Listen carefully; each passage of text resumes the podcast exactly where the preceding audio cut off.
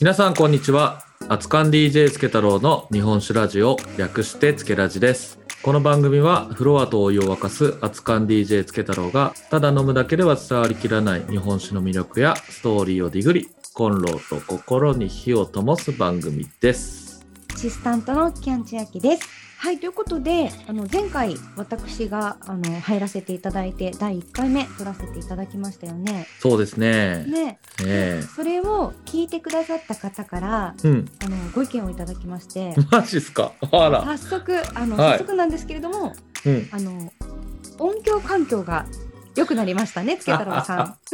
いや、本当にそうなんですよ。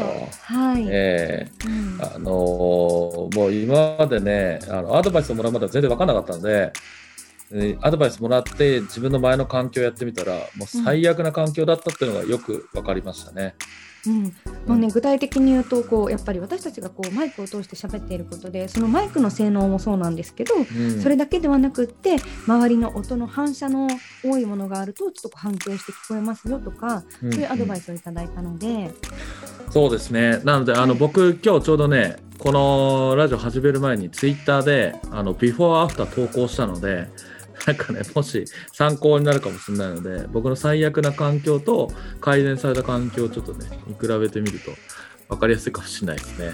そうですね。今クラブハウスとかも流行ってますから。確かにやっぱり確かに、こう音のメディアっていうところで、うん、あの本当に聞き取りやすさって実は重要かもしれないですよね。あー間違いないですね。ねあの時々深夜の時のあの酔っ払いがスピーカーで突然入る時の地獄のような音声とかね。もうなんか 周りガッサガサガサガサもう電車の音してるみたいなねそうそうそうそう。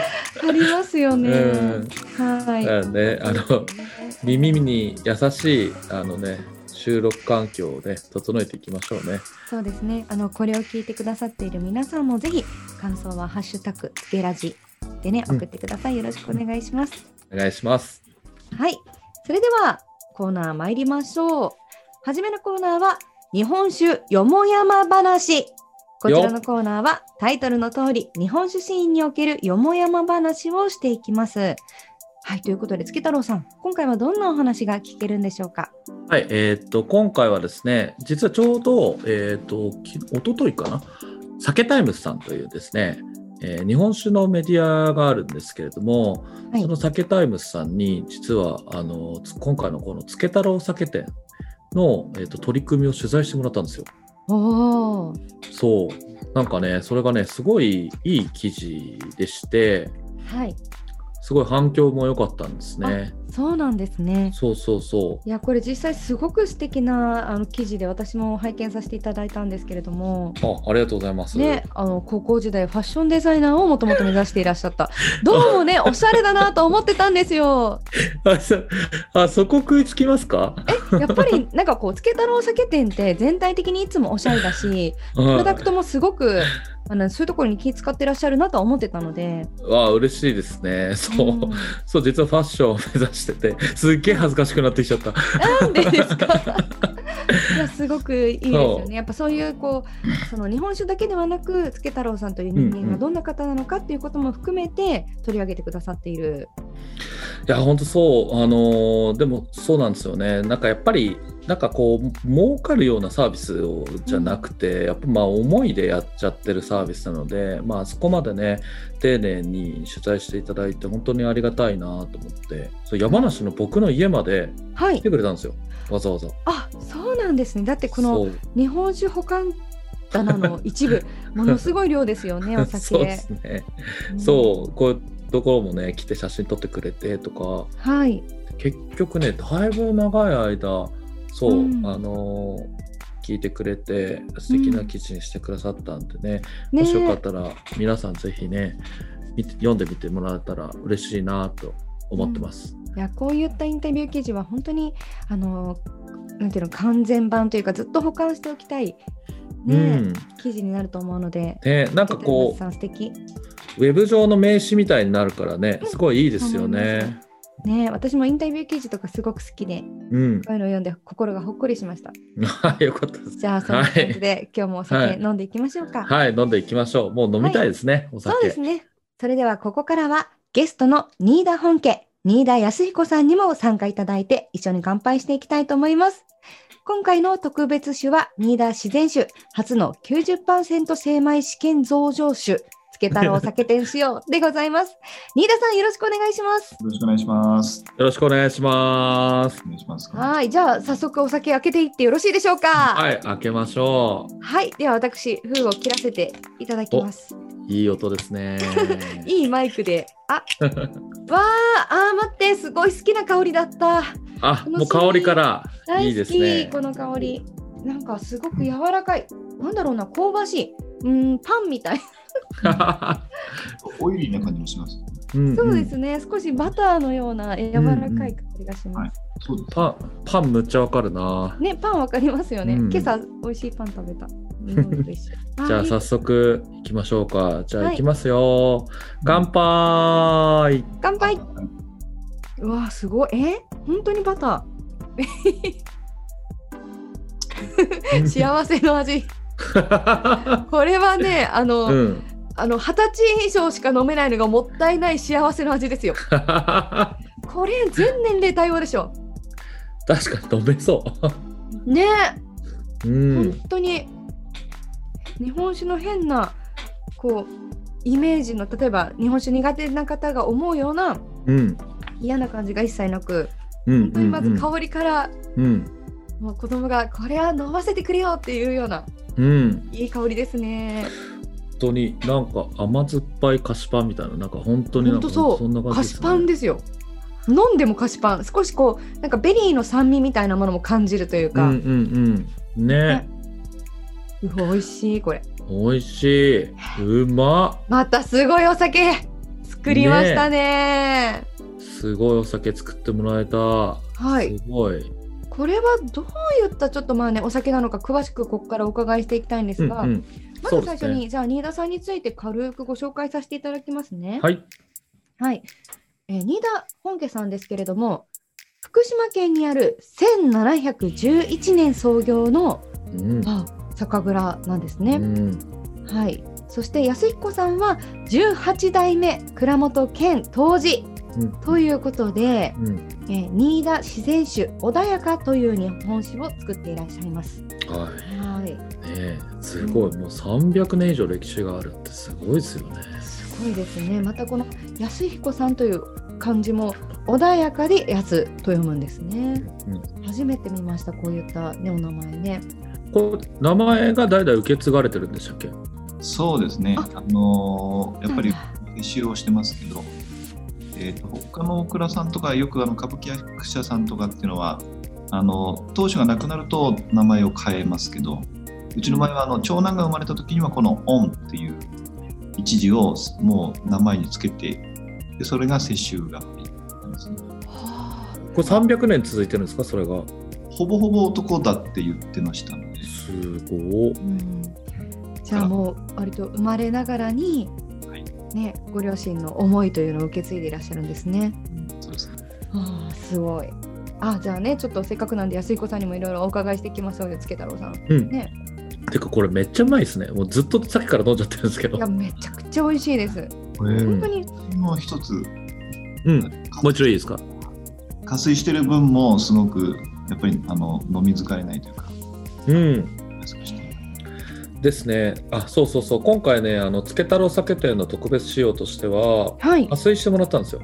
うーん。普段は加水されないんですか？そうですね自然酒はまあこの精米が80今回は90ですけどこれはうん限定で出すっていうのがテーマです、それはなぜ加水しようというお話になったんでしょう？あこれはね僕がまあお願いして世の中にあるそのお米あんま削らない低精白のお酒って結構なんか米のうまみおらみたいななんかのぶといお酒が多いんですよ。そう。なんかそれだけじゃないだろうないろんな表現できるだろうなと思ってで安彦さんだったら絶対また違うやつをやってくれるだろうって思ってそうお願いしたのがきっかけで。だから僕も、えーとちょっと加水してこう飲み疲れしないあのすっきりとした方にさらにアレンジさせてもらったっていう感じですね。そもそも私やっぱりこう今の流行りっていうとものすごくお米お米を磨いて作るなんかこう大吟醸みたいな流行りもここ数年あるじゃないですか。うんうんそういった中でこの90%つまり10%しか磨いていないうんお米のお酒を飲むのがあんまり機会がないんですけどうんうんうんやっぱこう確かにイメージとして少しのなんかお米の味が強いとかうまみが強い太いとかそういうイメージがあるので、こんなに滑らかでうん。柔らかくってうん。ねすごく食事にも合いそうなお酒。うん。し食事がなくても今ね飲んでて美味しいお酒ってレアだなって感じるんですけど、かなりそうですね。ね奇跡的なバランスなんじゃないですかこれは。うん、安彦さんの力じゃないですかね。ね。それはない。いやいやいやいや。あの僕はあのお酒って作るもんではなくてできるもんだと思ってまして、うん。まあもちろんその美味しいお酒ができるためにもういろんなことを試行錯誤するし人事は尽くすけど最終的には本当に微生物その酵母たちが絶妙のバランスでそのお酒を醸していくっていうのは本当本当にこう僕らはあのあのなんでしょうこうできるのを待つっていう感じですよね。作るんじゃなくて本当できるものだなって。うん。へーそれだから自然酒っていう名前なんですかね？自然酒っていうのはもともとそのお米が全てオーガニックなものしか使わないで、えー、とその無農薬のお米と天然のお水しか使わないだから本当に自然なあの酒造りから父が自然酒というお酒を昭和42年にはい。ちなみにこのあのラベルに書いてある酵母無添加っていうのはどういう意味なんですか？えーっとですね今お酒造りではとてもその、えーっと昔からこう全国各地で美味しいお酒を作るオクラの優秀な酵母たちをきちんとこうあの特定してでそれをあの純粋培養したものを使うことで安定して美味しいお酒ができるっていうのが今の現代醸造なんですけどうちはその、えーっと自給自足の酒蔵になりたいというらへ住んでるこう自然にいるこうこういうこう壁とかにいるその酵母が自然にこう降りてきて、えー酒を醸すのを待って作るそういう意味でも本当に作るというよりはそのあなんできるっていう感がすごくありますよね。えじゃじゃあですけどあのよくいわゆるこうこう振る麹あ麹はまた別か。ねでもそういう作業をしない？の種麹を使ってますあ。酵母はその言ったように添加しない。自然の酵母が降りてくるのを待ってる。だから、年によって、その降りてくる酵母って1種類ではなくて、4つ、5つの酵母が多分いて、その中で、例えば今年の米は硬いからっていうんで、そのいつもは A の酵母が降りてくるんだけど、B の方が今日今年は頑張って、だから去年よりもちょっと酸が高いとか、あの発酵中にすごく泡が上がるとか、あのいい意味で再現性がない。酒これはを意してます。逆を返すとすごくこう管理が大変なんじゃないですか？そうですね。そう思います。やっぱりあの結構毎年ドキドキ。どの酵母が立ち上がってきてどんなお酒になるのかなっていうのは結構ドキドキしてます。はあじゃあこ今回のちなみに何ていうんですか？あのーこのつけ太郎酒店の一緒にやらせてもらったあの訂正博はどんな工房だったっていう感じなんですか？そうですね。これはね、えっ、と今酒蔵でいうとその 2020BY という酒造り、2020年度の酒造りをしてるんですが、実は2019年度にすごくこう差が高くなったんですね。うんうん18年までに比べるとすごい差が高くなって、で、えっ、と、多分2020年度、今お手元に届いているこのつけ太郎スペシャルは、その2020年度の差が高かった公募が今年も活躍してるかな。うん。ですからえっ、と、うちの中では結構倍、倍までいかないですか、1.5倍ぐらいの酸が出てますし、他のオクラからすると本当に3倍ぐらい。酸が出て、ちょっと恥ずかしくて言えないぐらいの酸が出てるんですよ。ただね、そのやっぱりあの日本中を探すとやっぱすごくこういい意味で変態蔵がいっぱいあって、そういうオクラさん、その本当にこう常温でもしくは缶しか缶でなきゃ飲めないぐらいのすごいがっしりしたお酒を作ってるオクラだとあ新田君まだ全然大丈夫だよみたいな。出てないあいつは去年あのなんとかっていう数字で3つ出しちゃったからみたいな。とか言われてあすごい安心しましたみたいな話をよくしてます。えちなみに今回のお酒3度って教えてもらえたら大丈夫ですか？そうですね、えっと大体今平均して3から3.3ぐらい。だけ高いんですかそれって？はいです。最初、俺もやっちゃったかなって。去年、そういう酒ばっかりになった時に、あやっちゃったなっていう。天然酵母がやっぱりこう、なかなか仲良くなれないなっていうのを感じたぐらい。ただ、それがね、逆にやっぱりその、あの時間をかけて熟成かけると、保管した時にその酸がすごくいいこう柱になるっていうか、へえ。あの味の輪郭をこう外側をしきちっとこう形作ってくれて、なるほど。いいこう美味しくなったのです。ちょっと安心してます。うんすごいなんかた分かりやすい例えですね。輪郭線を描くのが3である。ね、すごいあのしっかりとこうほわほわんとしてたぽちゃぽちゃっとしてたものがうん確かに。ぽちゃっうんと小型のお酒がこう三角形のキュッっていうこう筋肉質なお酒になるってやっぱその酸の締まり感でもなんかこう飲んでみるとそんなにこう酸っぱいっていうイメージがあるわけではなくってで先ほどもちょっと言いましたけどちょっとベリー系というかでもなんか普通に考えたらオレンジジュースとかの方が酸が強いイメージですね。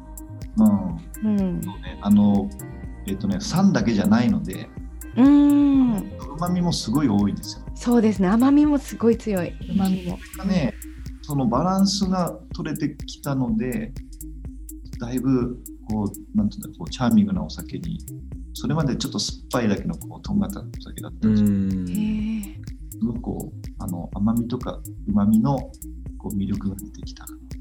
それがちょうどいいバランスを取り始めたかなっていう状態ですね。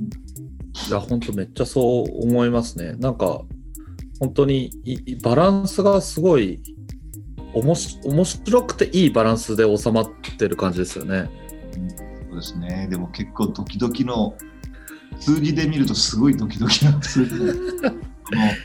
もあの2年前のその2年前は3度が2ぐらいだったんですよ。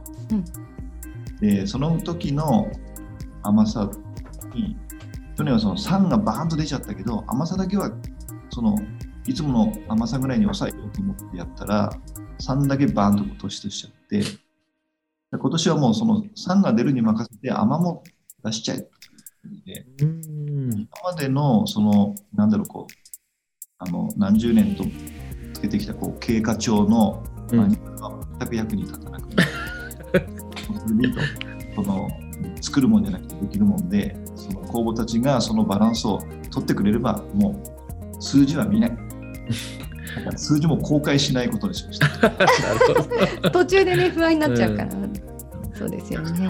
教えない。のやっぱその数字見るとやっぱうん。時間で飲まれるんで、うん3度が入れたらあ絶対酸っぱいよなって思って飲むとあほら酸っぱいってなっちゃう、うんうんうん。いや本当そうですね。甘さは非公開です。うんうんうん。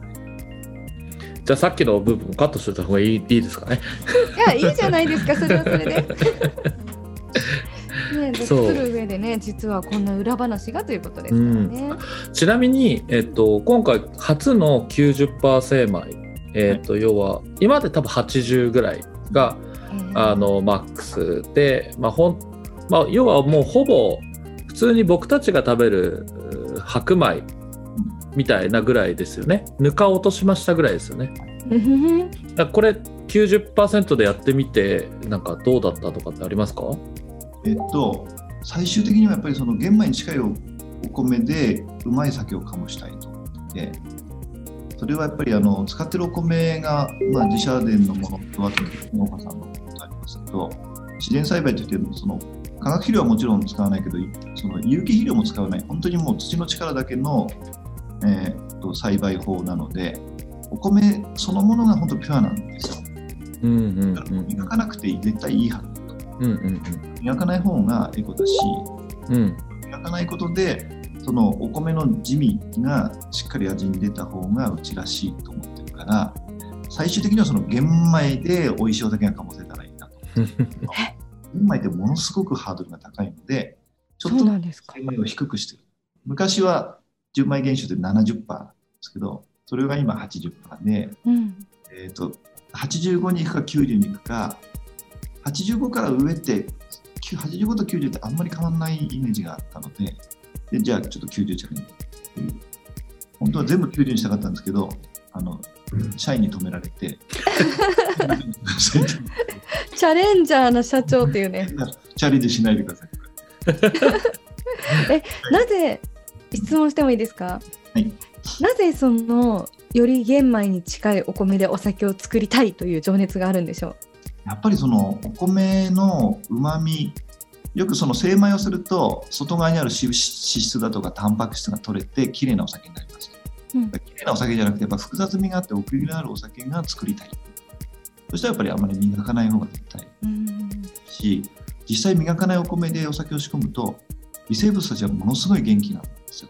へ偏ったでんぷんだけではなくて本来お米が持ってる脂質とかタンパク質も何らかの形で彼らのご飯になっててうん。だからこそ彼らはすごい元気でやっぱり元気な微生物が醸したお酒ってやっぱ元気でやっぱこうなんか芯が通った骨のある酒でそういうお酒がやっぱり美味しいというかですね僕は好きなのでそういうお酒を見出らしたにしたい。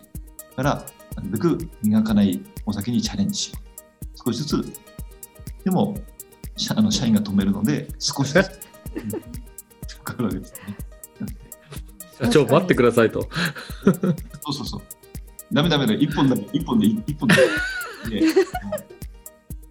出来たてをチェックするのもいいけど、やっぱり夏すぎて熟成した時に思わぬものが出てくるかもしれないので、あそれまで待ちましょうと。うんうんうんそうですよね。なうん。いや、まあ正論ですよね。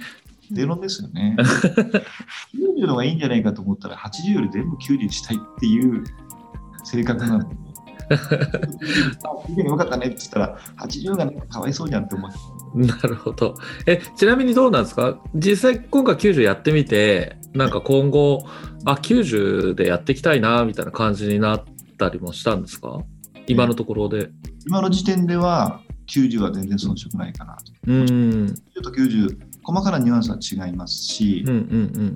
こうざっくり言うと90の方がすごい骨太なんですよね。うんうんうんそれはあのやっぱり美味しいという範疇の中での骨太だと思ってるし、うん。うんうんうん。ただやっぱりその少し最初にお二人飲んでいただいた時に、そのバターのような雰囲気、うんうん。あのやっぱりこう脂肪から来る香りが少しあって、うんうんうんそのもしかしたらこうあの玄米で作ると出るそのフーゼル油的な香りかもしれなくてそれがやっぱり熟成かけた時にきちっと出るのがやっぱり気をなるほど、なるほど。確かにそうですね。そっか。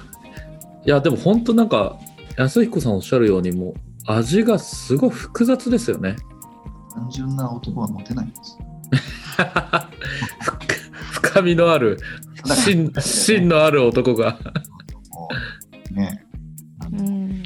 こいいだけじゃなくてこういろんな奥行きがあってやうんっぱりこうそういう人間もやっぱそうそれの方がうんでも逆にその単純に綺麗なお酒ももちろんすごくいいと思う。うんうんうんうんえちなみに、えっと、今回、まあ、ある意味その深みのある芯のある男を僕ちょっと加水してマイルドにしちゃったじゃないですか、ワイルドだったのをちょっとマイルドにしてそれは安彦さん的にはどうだったんですか、えっとねやっぱりその我が強すぎてもダメでううん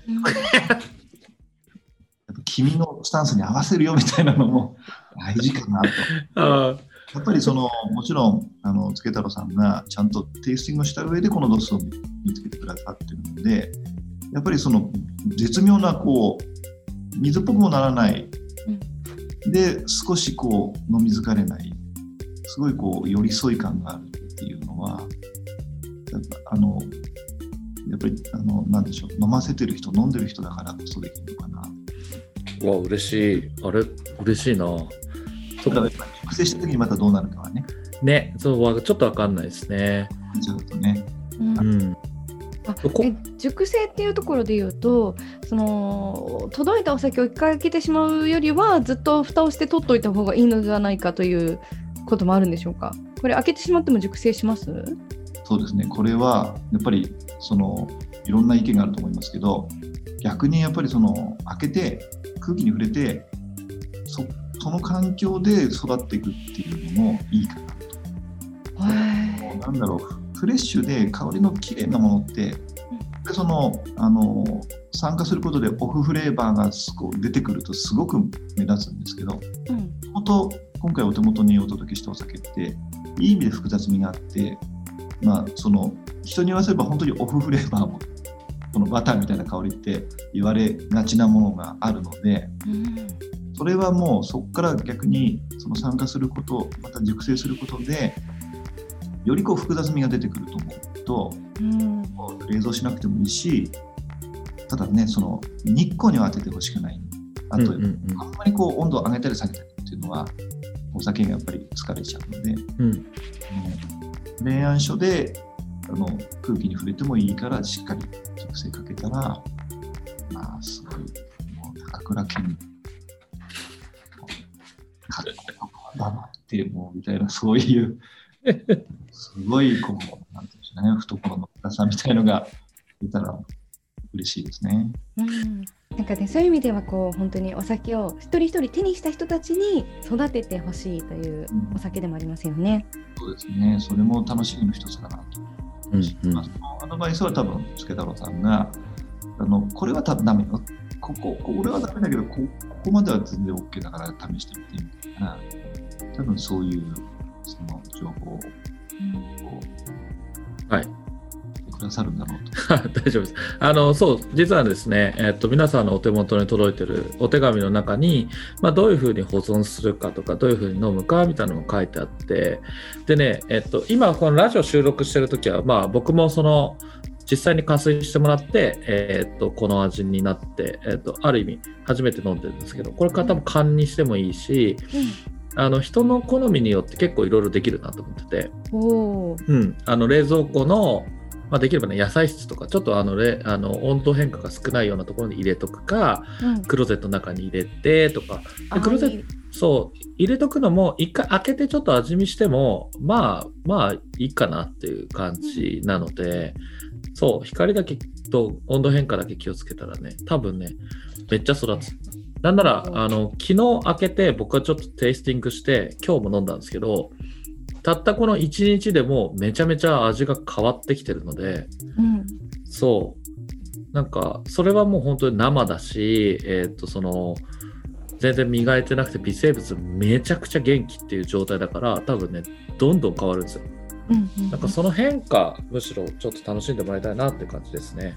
そうですね。毎日ちょっとずつ味を確かめながらこう自分の好きなタイミングを見極めたりとかはい。あとそれこそこう本当にその、ね、細菌が元気にこう動いてるってことは、まあ、腸内環境を整えるって意味でもすごくいいことだと思うのでもう、ね、本当にこういうのがお薬ですよねまさに、百薬の長ですね。百薬の長ですよねこれは。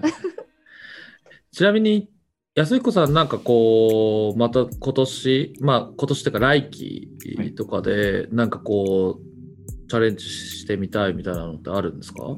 そうですね。えっ、と、いよいよあの自社山の、はい。自社杉で木桶を作ろうと。ああやっぱ自社のレベルがそこまでいくんですか？やっぱ自給自足ですから。すごい！究極な自給自足。OK 祖父がね、たくさんやっぱり杉松を植えてくれてたので、へこれがもうー10年経っていい太さになってて、であの社員を含めたプロジェクトチームを作りまして、はい。うん。え小豆島で、えー何年か修行をしてもらって、で今年はもう自分たちで、今日も今あの外で練習してます。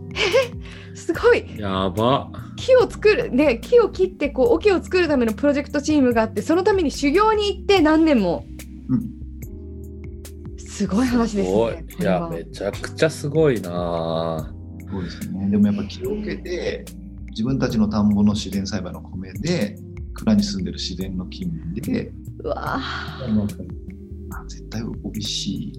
いやもう絶対飲みたいね 絶対飲みたいしちょちょっとあれですね。それはもう完全につけ太郎酒店が入る必要がないやつですね。もうあのできたやつを本当にニーダ・フォン家のファンがあのできる限り多く飲んでもらいたい一品ですね。だから毎年1本ずつ自分たちの木桶を作っていこうと。うんうん、でまあ、15年ぐらいかかると思いますけど、全部最終的には仕込み、タンクは全部仕込みうんうんうん。になる。ほどすごい。ちょっとそれはなんかもうぜひあれですね、酒蔵さんにもこうお邪魔してみたいですよね、つけ太郎さんね。いや行きたいですねれてると思うんですけど。いや行きましょうよ行ってねひちょっとライブ配信して蔵見学をオンラインみたいなのでもねつけ太郎酒店向けの会員さんにねやってもいいですねうん、すごく素敵だと思います。やりたいですね見てても気持ちいいと思います。木桶って。いやすごいねえ、なんかこう背景の木の感じもすごく素敵なので、いいこう木の香りもするんじゃないかなって、もうこう微生物の香りするのかもしれないですけど、想像してます。こう木ってすごくこう安心なね気持ちのいい空間。人間もそうなんだけど、やっぱり微生物たちも多分そうだと。そうですね。なんかこう微生物って聞いたりすると、あ、お酒って生き物なんだなとか、本当にそういったこう中でこの子たちがすごくたくさん頑張ってくれてるんだっていうイメージを持ってて、さらに愛着が湧きますね。そうですね。ううんん彼らが作ってるものであって、僕が作ってるものではない。素敵な言葉ありがとうございます。すごいもう名言がめちゃくちゃ飛び出しますね。つ ごいめっちゃかっこいいですねね、めちゃくちゃかっこいいですね。はい、ありがとうございます。じゃあ安彦さん、最後になんか皆さんにお伝えしておきたいことってありますか？そうですね。やっぱりその日本酒の面白さって、そのいわゆる多様性という言葉がすごく合うかなと思ってまして、冷たくしてあのワイングラスで飲むとても綺麗なフレッシュなお酒もいいし、えーがっちり熟成してを感づけた時にピタッとこう料理とはまる、えーそういうお酒もいいし、えいろんな楽しみ方ができると思うんですね。だからどれか一つがいいってどれが悪いではなくて、日本酒ってそのいろんなものがあっていろんなものその楽しみを、まあ、あのあまりこう頭で拒否しないでいろんなことを試していただいて、えー日本酒の面白さを堪能していただけたら嬉しいなと思います。はい、もう安彦さんのなんかお人柄というか生き様が伝わるようなメッセージありがとうございます。ということで本日のゲストは新田本家新田康彦さんでした。ありがとうございました。ありがとうございましたいや本当に美味しいお酒ですねこれは。やばいねねえこれあのあの本当に全年齢飲めるんじゃないかって言いましたけどうんでもただ美味しいっていう印象が一つじゃなくてうんこう杯を重ねていくごとに、うんのもうあなるほどこれってうまく一つにまとまってるけどそうじゃなくてその中の要素としてうまみ酸味ちょっとした苦みも感じるかもとか、うんうんうんうん本当にいろんな要素が入ってるんだなっていうことが分かっていくわけですよね。いや本当そうなんですよ。うん、でねこれ多分温め僕まだ温めてないんですけど缶にしてもすごい美味しいと思う。いやこれは缶酒合いそうって思いました。あとねあの、まあ、ちょっとね細かくなっちゃうからさっきは話してなかったんですけど、うんうん今回ね加水の比率っていうのが最終的にはねアルコール度数10もともと16%ぐらいだったのを、はい。えーとね、14.5%まで落としてるんですよ。うーんでこれも全部なんかその0.1度単位でめっちゃ実験してえーそんなに細かく実験するものなんですか？これが一番美味しくて、えー今回これにしててすそうだからねそう牌を重ねやすいんですよね。そうですね飲みやすいですね、とっても。だからその本当ねでも本当そうですよねなんか牌重ねることにあこんな味あったんだあこんな味あったんだみたいなめねっちゃね表情豊かですよね。本当になんだろうなういわゆるこう牛で言えばカルビ食べてる時とロース食べてる時と、うんねなんか全然違う感覚あるじゃないですか、うんうんうんうんなんかタンタン食べてうんうる時と、んうんそういうのが食べるごとになんかあここの出会いもあったんだこういう出会いもあったんだって感じるような、うんうん一本なのになんだか不思議な感覚ですね。確かに。なんかねこれはちょっとね、美味しいからガブガブ飲んじゃうけどちょっとゆっくり飲んでもらいたいかもね。そんな気がしますね。しかもこう、1本しかなかったらこれをじゃあどれだけ何日分いけるんだみたいな計算しちゃいそう確かにしかもねこれね多分ね牌を変えても味がめっちゃ変わるんですよ。へえ、面白い。そうおちょこで飲むのと平杯で飲むのと、うん。あとはそのワイングラスで飲むのとか、はい。そうするとね全部この持ってる複雑味の表情の出方が変わるからうん。そういうのも楽しんでほしいですね。これあのー本当だったらとかお友達に紹介して飲ませてあげて、分けてあげてとかしたいですけどこれちょっとしたくなくなってきました、独り占めしたい。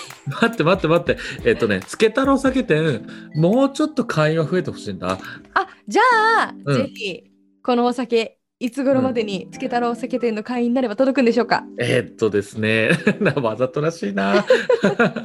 えーっとね、3月、はい、えーこのお酒自体は4月の上旬に届けるので、はい。えーっと3月の1日から、えー末日、3月末日までに、うんうんえー、つけ太郎酒店の特別メンバー券っていうのがあるんですけど、それを購入いただいた方はいに、えーお届けできます。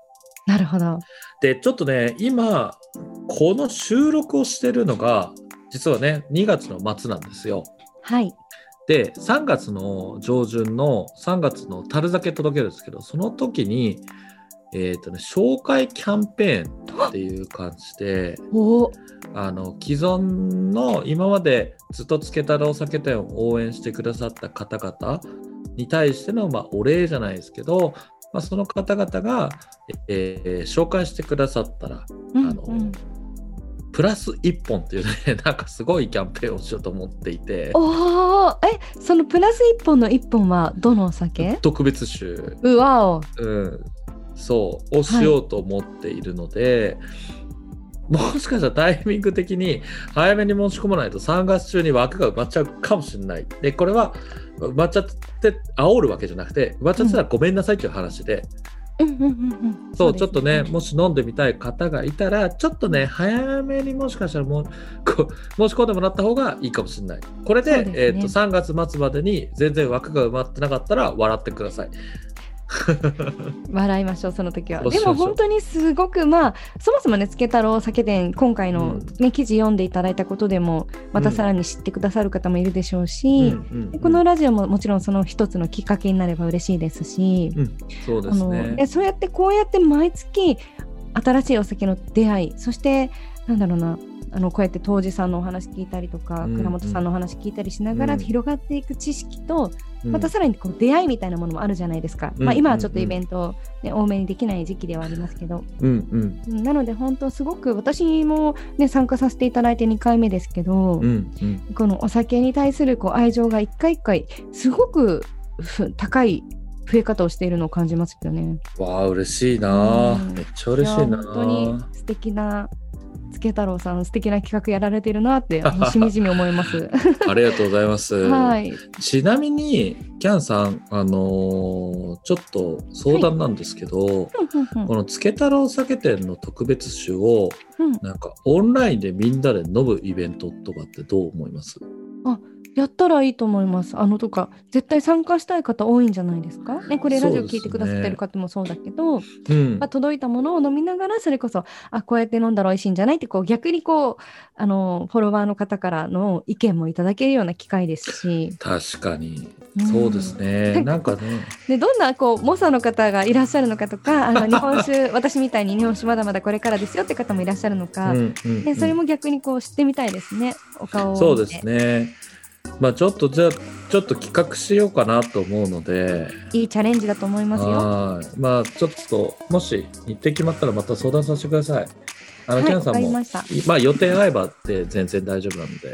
うん、ぜひぜひ。はい。ぜひ、うん。ありがとうございます。いえいえありがとうございます。ね暖かくなってこういい感じにこうコロナ収束したら私もまたね日本酒のイベントもやりたいなと思っているので。そしたら僕あの、うん。動いて喋れる主観機だと思って僕を 召喚してくぜひださいぜひ熱燗会をねまだやったことがなくて本当はほらあの暑くない時期にやる方がみんな嬉しいかなとも思ったりするんですけど、うんでも熱燗会を絶対やりたいなと思ってるので、やりましょうお手伝いしはいいます、やお願いいたします。はいぜひぜひ皆さんとねそういうお酒を通したコミュニケーションをまた広げていきたいなと思っております。そうですね。はいはい。じゃあ、今回はここら辺で閉じましょうかね。